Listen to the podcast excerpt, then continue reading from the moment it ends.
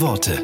Joel Berger, Israelitische Religionsgemeinschaft. Rabbi Shimon pflegte zu sagen, wenn du betest, so betrachte dein Gebet nicht als eine auferlegte Verpflichtung, sondern als ein inbrünstiges Flehen vor Gott.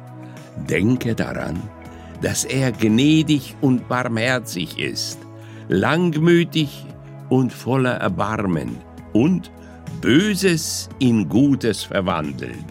Darum betrachte dich niemals als einen verlorenen Menschen.